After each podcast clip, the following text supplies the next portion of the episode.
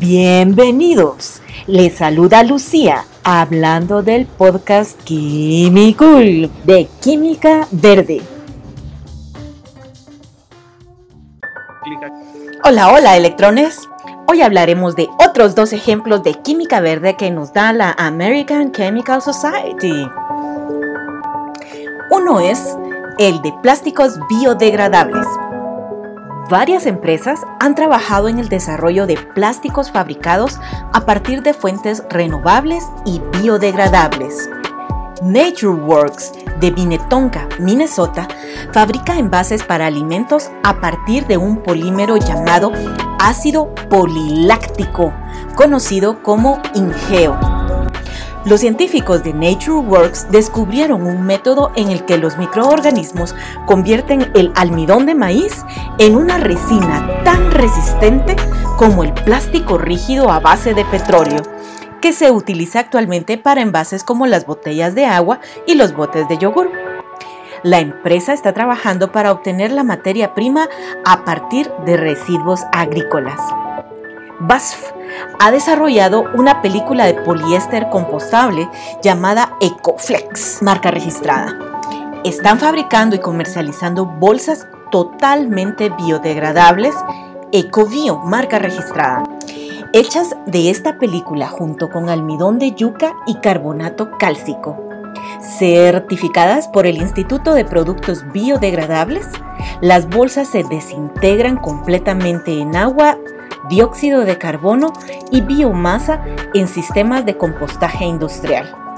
Las bolsas son resistentes al desgarro, a la perforación, impermeables, imprimibles y elásticas. Utilizando estas bolsas en vez de las bolsas de plástico convencionales, los residuos de cocina y de jardín se degradan rápidamente en los sistemas municipales de compostaje.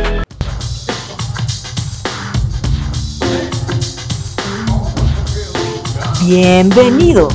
Les saluda Lucía hablando del podcast Químicul de Química Verde. Nuestro otro ejemplo es la pintura. Las pinturas alquídicas a base de aceite desprenden grandes cantidades de compuestos orgánicos volátiles o VOC por sus siglas en inglés. Estos compuestos volátiles se evaporan de la pintura a medida que se seca y se cura, y muchos tienen uno o más impactos ambientales. Procter Gamble y Cook Composites and Polymers crearon una mezcla de aceite de soya y azúcar de soya y azúcar que sustituye a las resinas y disolventes de pinturas derivados de los combustibles fósiles, reduciendo los volátiles peligrosos en un 50%.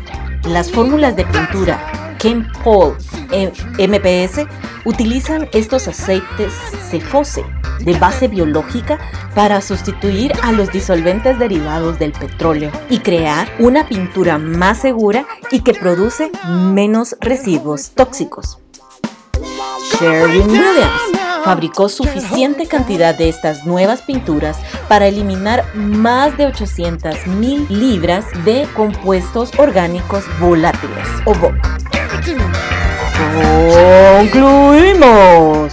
Y te dejo una pregunta para tu consideración.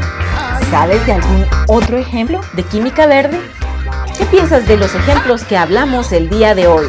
Déjanos tus comentarios en nuestra página de Facebook, Cool.